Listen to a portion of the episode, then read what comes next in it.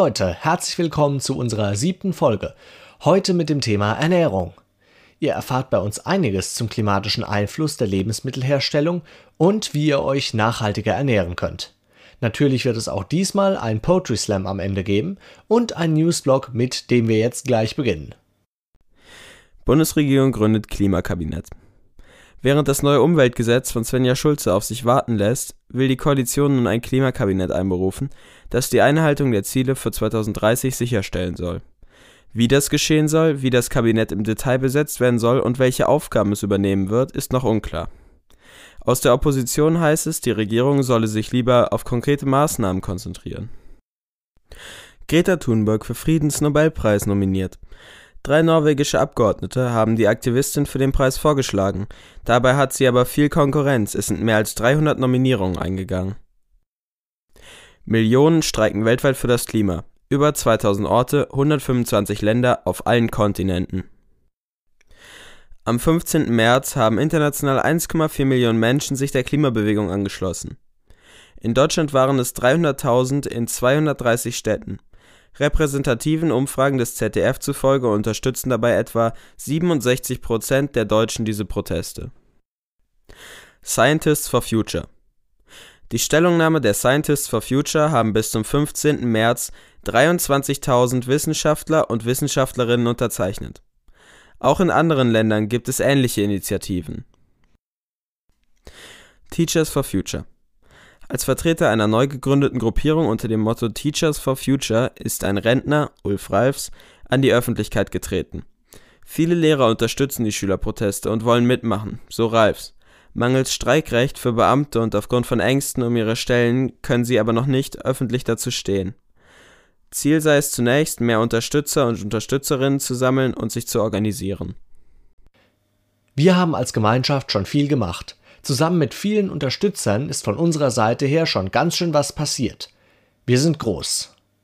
Wir arbeiten aber nicht nur an gemeinsamen Demos, wie zuletzt am Internationalen Streiktag am 15.03. Nein, wir setzen vor allem auch privat viel daran, nachhaltig zu leben. So auch diejenigen, die sich in der solidarischen Landwirtschaft engagieren. Heute Morgen musste ich mit dem Fahrrad durch den Regen fahren. Richtig unangenehmes Wetter. Während ich gehofft habe, dass meine Schuhe dicht bleiben, erinnerte ich mich an eine Mail, die gestern Abend in meinem Postfach lag. Markus hat darin geschrieben, dass sich unser Gemüse sehr über den Regen freut und die Niederschlagsbilanz für dieses Jahr eher noch negativ ist. Markus ist einer der Gärtner bei der Solidarischen Landwirtschaft, kurz Solavi, in meiner Stadt. Ich bin dort Mitglied und bekomme jede Woche frisches Gemüse. Dazu könnte ich doch auch einfach in den nächsten Supermarkt gehen, oder? Das tun ja die meisten Menschen. Im Prinzip schon, und manchmal mache ich das auch. Doch zu dem Gemüse von der Solavi habe ich einen ganz anderen Bezug. Ich kenne den Acker, wo es gewachsen ist, und habe mit etwas über 300 Menschen entschieden, wie alles abläuft. Der gesamte landwirtschaftliche Betrieb gehört uns allen zusammen. Vor ein paar Wochen fand die Jahreshauptversammlung statt. Dafür hat der Finanzacker einen Plan aufgestellt, wie viel der ganze Betrieb der Solavi im nächsten Jahr kosten wird. Darin enthalten sind Posten wie Saatgut, Pacht für Ackerflächen und der Lohn von den drei Gärtnern und Gärtnerinnen. Alles ist zu 100% transparent. Auf Basis dieser Summe sollten alle Mitglieder anonym auf einen Zettel schreiben, was sie pro Monat für den Betrieb der Solavi zahlen können. Es muss nicht jeder den gleichen Betrag zahlen, nur am Ende muss eben genug herauskommen. Das ist einer der solidarischen Aspekte, der dafür sorgt, dass es keine Frage des monatlichen Einkommens ist, ob man sich hochwertiges Gemüse leisten kann. In der ersten Beat-Runde fehlte ein klein wenig, um den kalkulierten Betrag zu erreichen, darum gab es dann eine zweite Runde. In dieser kam dann etwas mehr zusammen und die Finanzierung war damit sichergestellt. Für die nächsten zwölf Monate wird nun jede Woche alles verteilt, was geerntet wurde. Je nach Wetter und Jahreszeit sind das unterschiedlichste Obst- und Gemüsesorten. Die Dürre im letzten Sommer hat manchen Pflanzen zum Beispiel gar nicht gut getan, andere haben eher profitiert. In herkömmlichen landwirtschaftlichen Betrieben sind die Gärtner und Gärtnerinnen darauf angewiesen, dass sie möglichst viel verkaufen und Missernten können so schnell zur existenziellen Bedrohung werden. In der Solavi tragen alle dieses Risiko solidarisch gemeinsam. Auch auf Überschüssen bleibt die Solavi nicht sitzen, es wird alles verteilt, auch krumme Gurken und kleine Kartoffeln. Das oberste Prinzip ist nicht der finanzielle Gewinn, und diese Unabhängigkeit vom Verkauf erlaubt ganz andere Prinzipien, etwa im Hinblick auf das Bewusstsein für die Pflanzen- und Tiervielfalt. Es gibt etwa Flächen, auf denen die Pflanzen für die Gründüngung wachsen und die gleichzeitig Lebensraum für Insekten sind. Auch was die Sortenvielfalt angeht, ist die Solavi sehr vielseitig. Verschiedene Arten von Karotten, Kartoffeln, Spinat und Tomaten sind selbstverständlich und müssen nicht nur nach dem Prinzip der Wirtschaftlichkeit ausgewählt werden. In Deutschland gibt es an über 200 Orten Solavis. Grob zusammengeschlossen sind viele von ihnen über das Netzwerk Solidarische Landwirtschaft. Doch an sich sind alle Solavis unabhängig und können auch ganz unterschiedlich aussehen. Manche sind an bestehende Höfe angeschlossen, andere komplett autark, manche halten Tiere, andere nicht. Gemeinsam ist der Grundgedanke, nachhaltige und regionale Landwirtschaft zu fördern und zukunftstaugliche Alternativen zu entwickeln. Fast überall ist es auch so, dass die Mitglieder auf dem Acker mithelfen können, von der Aussaat bis zur Ernte. Für manche ist das der perfekte Ausgleich zu ihrem Büroalltag und sie lernen total viel über Pflanzen. Anderen gibt das nicht so viel und sie helfen zum Beispiel ab und zu dabei, die Ernte jede Woche in verschiedene Stadtteile zu Orten zu bringen, wo sie von allen bequem mit dem Rad oder zu Fuß abgeholt werden können. Durch meine Mitgliedschaft in der Solavi durfte ich schon so einige neue Gemüsesorten kennenlernen. Manchmal gibt es auch was, das ich von mir aus nicht gekauft hätte und ich muss mir überlegen, was ich damit mache. Letzte Woche gab es einige Pastinaken. Da muss ich noch überlegen, was ich damit anstelle. Vielleicht als Ofengemüse, vielleicht aber auch eine Suppe? Neben dieser Alternative gab es in der konventionellen Landwirtschaft auch einige Neuerungen, denn überall setzt sich die Digitalisierung langsam aber sicher durch. So auch in der Landwirtschaft. Digitalisierung und Klimawandel?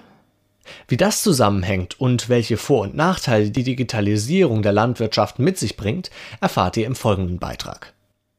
Die Digitalisierung hat bereits vor einigen Jahren die Landwirtschaft erreicht, auch wenn sie bis jetzt vor allem bei Großbetrieben benutzt wird. Die Landwirtschaft war und ist Vorreiter bei der Verwendung von GPS-Daten. Mit speziellen Computerprogrammen sollen bei selbstfahrenden Traktoren und Begleitmaschinen die Fahrwege und die Abstimmung untereinander verbessert und Treibstoff eingespart werden. Digitale Techniken helfen auch beim Pflanzenschutz und bei der Tierhaltung. Wetter-Apps, Drohnen und andere Datenmanagementsysteme helfen Boden- und Ernteverfahren zu optimieren. Außerdem erleichtern Sensoren und Feldroboter die Arbeit. Futterroboter, Messeinrichtungen zur Milchinhaltsstoffbestimmung oder Klimaführungssysteme sollen laut BMEL einen wesentlichen Beitrag auf das Tierwohl und auf den Umweltschutz haben vor der Ernte können Drohnen mit Infrarot und Farbkameras Wildtiere erkennen und sie aus dem Gefahrenbereich bringen. Die Digitalisierung ist auch wichtig, weil die Lebensmittelpreise sinken. Durch die Digitalisierung kann die Effizienz gesteigert werden und mehr Gewinn erzielt werden. Die bessere Vernetzung der Informationen soll die Realisierung einer transparenten und nachhaltigen Umwelt Tier und verbrauchergerechten Produktion von Nahrungsmitteln helfen. Doch es gibt auch Probleme durch die Digitalisierung werden manche Arbeitsplätze wegfallen, gleichzeitig werden neue Aufgabenbereiche geschaffen, was aber zunächst bedeutet, dass die Menschen in diesem Bereich Neues lernen müssen. Für das nächste Problem gibt es wieder eine Lösung. Die eingeschränkten Datenverfügbarkeiten von zum Beispiel Wettervorhersagen will die Bundesregierung mit öffentlichen Plattformen vermeiden. Studien fordern dazu noch, dass das tatsächliche Einsparungspotenzial der Digitalisierung besser ermittelt werden muss das letzte Problem wird eine Mammutaufgabe. Die herkömmlichen Speicher und Auswertungsverfahren sind nicht mehr aktuell und groß genug, um die großen Datenmengen zu speichern und müssen daher erneuert werden. Man muss zum Ende des Beitrages noch erwähnen, dass folgende Aufgaben bewältigt werden müssen und vom BMEL in Angriff genommen werden. Es muss einen besseren Breitbandausbau auf dem Land geben. Landwirte müssen beraten und weiter ausgebildet werden. Die Technik muss zuverlässig sein es muss weitere Forschungen zum Digital Farming geben und Datensicherheit muss garantiert werden. Zu guter Letzt habe ich einen Landwirt zu diesem Thema befragt. Der Breitbandausbau auf dem Land ist ein großes und aktuelles Thema. Ist das eigentlich nicht die Grundvoraussetzung für die Digitalisierung der Landwirtschaft? Breitbandausbau ist nicht allzu wichtig. Wichtig ist der Handyempfang. Auf der SIM-Karte des Handys wird alles gespeichert. Wenn du am Waldrand stehst und kein Netz hast, ist das nicht gut, man braucht überall Handyempfang. Was hältst du von der Digitalisierung der Landwirtschaft? Meiner Meinung nach ist das alles schön und gut, aber es muss sich rechnen. Es kostet alles extrem viel Geld. Wenn man einen Traktor von der einen Firma hat und eine Anhängermaschine von der anderen, dann müssen die besser zusammen funktionieren. Aber daran wird ja bereits gearbeitet. Siehst du diese als Chance für die Zukunft? Hm, eine Chance ist gut gesagt. Wenn man nach zehn Jahren einen neuen Traktor hat, wird von der Bevölkerung geschimpft. Landwirtschaft entwickelt sich und man denkt, das funktioniert wie vor 100 Jahren, also wird weiter geschimpft. Inwiefern benutzt ihr sie denn schon? In kleinen Betrieben noch nicht, nur in großen Betrieben, die es sich erstens leisten können und für die es Sinn ergibt, dass man kein Geld an Angestellte bezahlen muss. Digitalisierung der Landwirtschaft ist sicherlich ein wichtiger Ansatzpunkt. Aber gibt es nicht noch andere wichtige Ansätze in der Art und Weise der Lebensmittelgewinnung? Ein Beispiel dazu wären Monokulturen. Aber was ist das eigentlich genau? Monokultur ist im Grunde eigentlich nichts anderes als eine Form der land- und forstwirtschaftlichen Bodennutzung, bei der über mehrere Jahre hinweg nur eine Nutzpflanzenart angebaut wird. Zum Beispiel wird auf einem Maisfeld nur Mais angebaut. Diese Art der Bodennutzung bringt aber sowohl Vor- als auch Nachteile mit sich. Der Anbau von nur einer Nutzpflanze. Einseitigkeit klingt ja erstmal nicht gut. Was wären denn die Vorteile? Moderne Monokulturen sind nicht nur sehr effizient, sondern sichern auch ertragreiche Ernten. Darüber hinaus können immer die gleichen Maschinen und Vermarktungsstrategien verwendet werden. Und es ist dafür ausreichend, sich nur das Wissen der angebauten Monokultur anzueignen. Effizienz ist das eine, doch ist das wirklich gesund für unsere Umwelt? Monokultur sorgt unter anderem für eine Nährstoffverarmung der Böden, weshalb der Boden wiederum gedüngt werden muss. Dadurch wird jedoch wiederum der Boden und das Grundwasser geschädigt. Auch sind Monokulturen anfälliger für Schädlinge, weshalb es hier zu einer vermehrten Anwendung von Pestiziden kommt. Darüber hinaus ist die Nahrungsvielfalt für Tiere zunehmend eingeschränkt, worauf man auch einen Teil des Bienensterbens zurückführen kann. Gibt es denn überzeugende Alternativen zu Monokulturen? Ein Lösungsvorschlag wäre hier die Mischkultur. Hierbei werden mehrere unterschiedliche Nutzpflanzen auf einer Fläche angebaut. Diese sollen die Nachteile der Monokultur vermeiden. Jedoch sind hier sowohl der Arbeitsaufwand als auch die Logistik für Pflege und Ernte um einiges höher. Was Bodennutzung und Lebensmittelkonsum betrifft, habt ihr nun schon einiges erfahren. Doch es kommt nicht nur auf das Wie an, sondern auch auf das Wo. Der folgende Beitrag erklärt euch, warum lokale Kost ihre Vorzüge hat. Auch wenn der Begriff regional nicht offiziell definiert ist, könnt ihr, wenn ihr saisonale Lebensmittel kauft, oft auch auf die zusätzliche Aufschrift regional vertrauen. Aber kommen wir erst einmal zu den Vorteilen der regionalen Ernährung. Zum einen ist das Aroma von Gemüse und Obst intensiver, denn die Früchte hatten genügend Zeit zum Ausreifen und wurden reif geerntet, was auch dazu führt, dass diese besonders nährstoffreich sind. Zum anderen ist die Qualität durch den kurzen Transport fast unbeeinflusst höher. Apropos Transportweg, der ist natürlich weitaus kürzer als bei nicht regionalen Produkten und deshalb umweltschonender. Wenn man auf dem Wochenmarkt einkaufen geht, auf welchem ihr wirklich sicher sein könnt, dass die Ware aus der Umgebung kommt und die regionalen Produkte dort kauft, unterstützt man zudem die örtlichen Bauern und dadurch die Wirtschaft in der Region. Kommen wir nun zu saisonal. Logischerweise sind regionale Produkte auch oft saisonal. Wichtig ist hierbei, dass es nicht um irgendeinen Ort auf der Welt geht, sondern um eure Region und dadurch Produkte, beispielsweise Bananen, die zu einer bestimmten Zeit irgendwo anders reifen, nicht zählen, nur weil sie dort in der Saison sind. Wenn man saisonal einkauft, fördert man Freilandprodukte, die weniger Energie benötigen als beispielsweise Lebensmittel, die im Gewächshaus angebaut werden. Wenn man sich das Gemüse und Obst ansieht, das gerade Saison hat, bemerkt man, dass man viele dieser Lebensmittel selten isst. Dabei bringt saisonale Kost eine große Abwechslung in eure Küche und hilft euch dabei ausgewogen zu bleiben, also eigentlich ein Checkpot. Hinzu kommt, dass diese saisonalen Produkte zu ihrer Erntezeit in eurer Region in großen Mengen vorhanden sind und nur kurze Transportwege haben. Dadurch sind saisonale Obst- und Gemüsesorten meist die günstigere Alternative. Zum Abschluss dieses Beitrages möchten wir euch nun die Gemüsesorten vorstellen, die im März in Saison sind. Zu diesen gehören Lauch, Bärlauch, Spinat, Feldsalat, Kürbis. Es ist der letzte Monat, in dem dieser noch zu kaufen ist. Chicorée, rote Beete und weitere andere. Manche dieser Sorten sind Lagerware, manche stammen aus geschütztem Anbau, andere vom Freilandanbau. Damit habt ihr nun einige Beispiele von Gemüsesorten gehört. Neben regionalen Aspekten gibt es allerdings auch weitere Unterscheidungen in der Herkunft. Ob es wirklich etwas bringt, wenn man die Bioprodukte kauft oder sich genauso auf konventionelle Methoden verlassen kann, wird im nächsten Beitrag geklärt. Ist Bio besser als konventionell?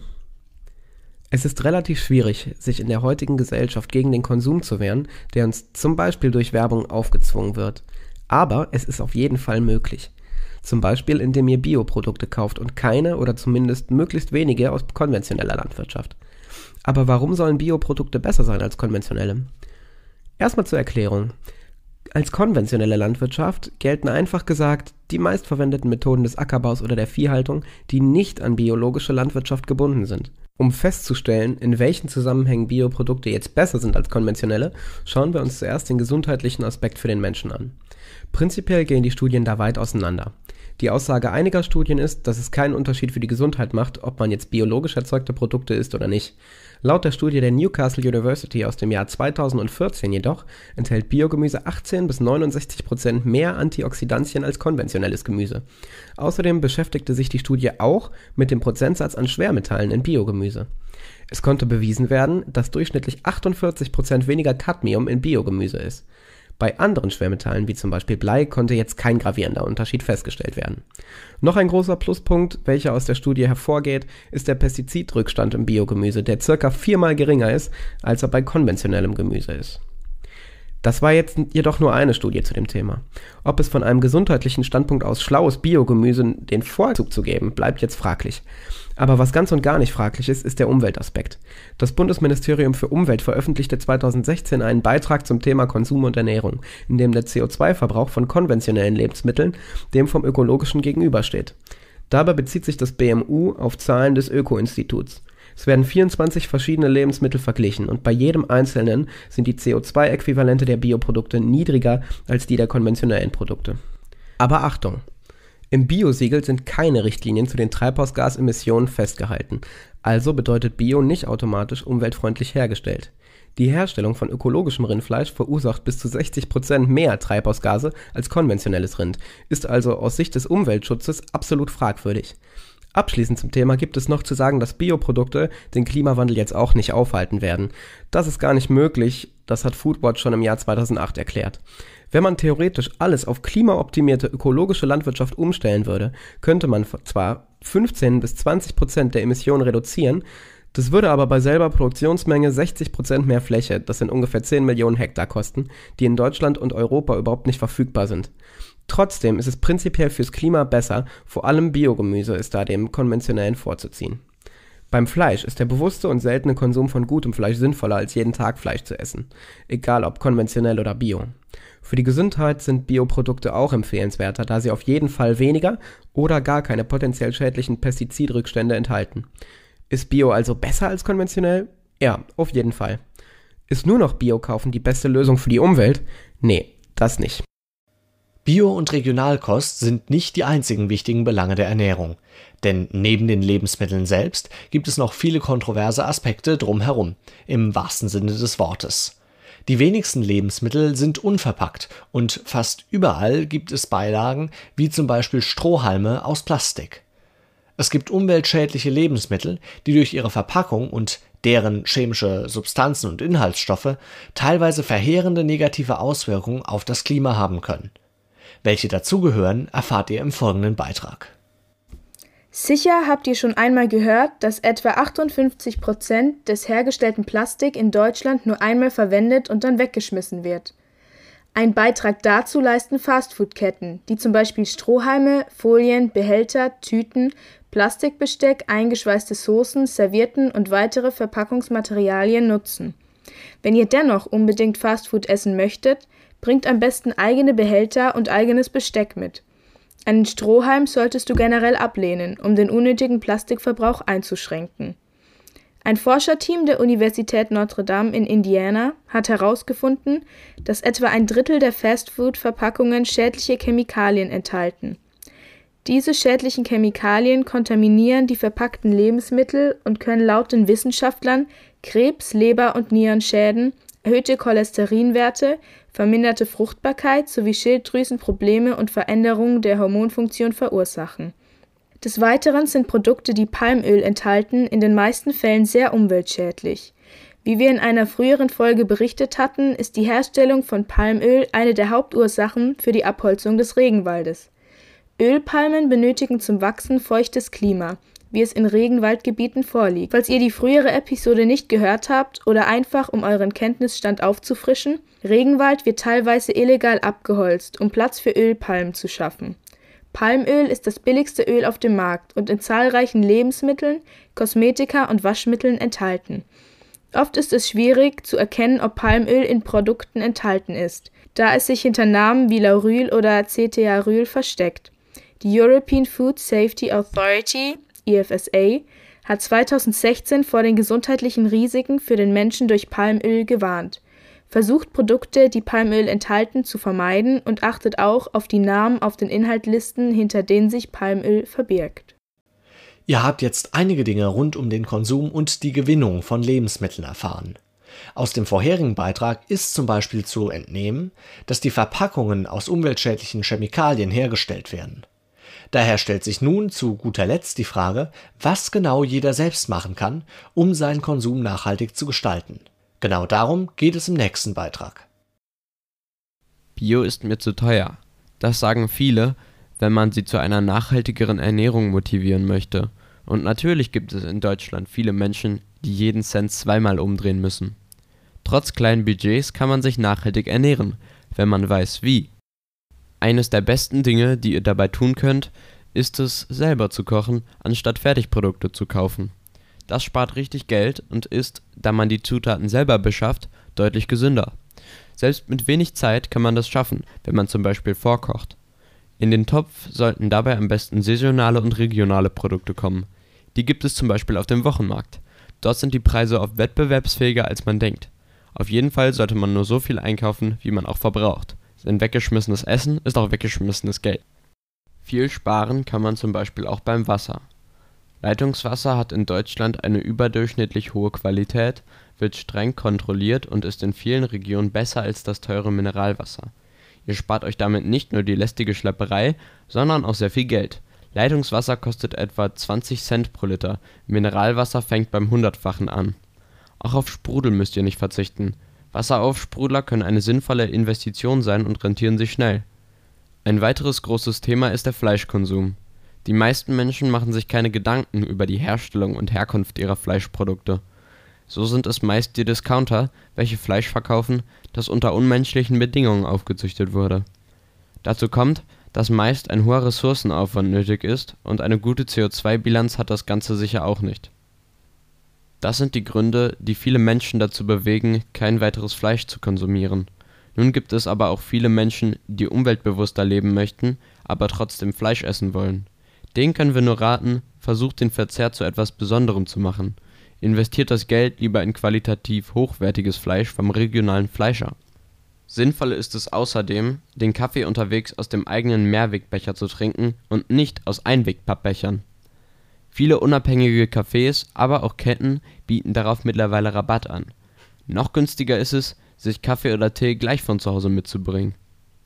Folgendes gilt eigentlich für fast alles einfach zweimal überlegen, ob ich das, was ich kaufen will, wirklich brauche. Damit macht ihr automatisch schon einiges besser. Natürlich können nur die wenigsten all dies durchgehend zu 100% befolgen. Ihr müsst nicht sofort alles perfekt machen, das kann nämlich keiner. Versucht lieber, euer Konsumverhalten langsam aber stetig so zu verändern, sodass ihr ein Vorbild für andere sein könnt und ihr seid auf einem guten Weg für die Umwelt, euch und euren Geldbeutel. Ich hoffe, unsere Tipps konnten euch etwas weiterhelfen. Eine weitere Sache, die ihr natürlich auch machen könnt, ist, auf die Straße zu gehen. Wo am 22.03. gestreikt wird, hört ihr nach dem Poetry Slam. Fragt ihr euch auch immer, wie es mit der Welt weitergehen soll? Wie sich alles verändert? Was eigentlich so passieren wird und wie die Zukunft überhaupt aussieht? Ganz ehrlich, ich habe Angst vor der Zukunft. In den Nachrichten wird von globaler Erwärmung erzählt, die Gletscher schmelzen, manche Tiere verlieren ihren Heimatort. Vielleicht ist es bald soweit und wir verlieren auch unsere Heimat. Die Erde, auf der wir geboren wurden. Auf ihr leben wir unser Leben lang, jeder Mensch. Doch was tun wir, wenn wir irgendwann nicht mehr auf ihr leben können? Wenn wir hier weg müssen, aber nicht wissen wohin? Wir fällen Bäume, ohne zu wissen, was es eigentlich anrichtet. Wir fahren kleine Strecken mit dem Auto, obwohl wir auch laufen könnten. Wir machen so vieles, das der Welt, der Erde, unserem Heimatort nicht gut tut. Doch wir denken darüber nie nach. Es macht uns was aus, dass unser Eis durch die Hitze schmilzt. Aber es macht uns nichts aus, dass die Gletscher, die Heimat der Eisbären, Pinguine schmelzen. Wir denken nur an unser eigenes Wohl und beachten somit gar nicht, dass die Erde auch Bedürfnisse hat. Vielleicht sollten wir einen anderen Weg einschlagen und immer, bevor wir etwas machen wollen, überlegen, was für Folgen dies hat. Ich denke, ich spreche für viele junge Leute.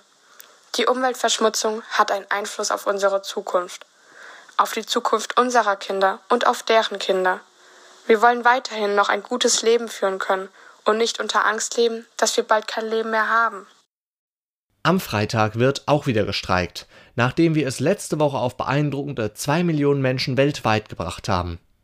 Streiks wird es am 22. März geben in Berlin, Dortmund, Duisburg, Jena, Köln, Ludwigshafen, Merzig, Mönchengladbach, Mülheim an der Ruhr, München, Tübingen und Stuttgart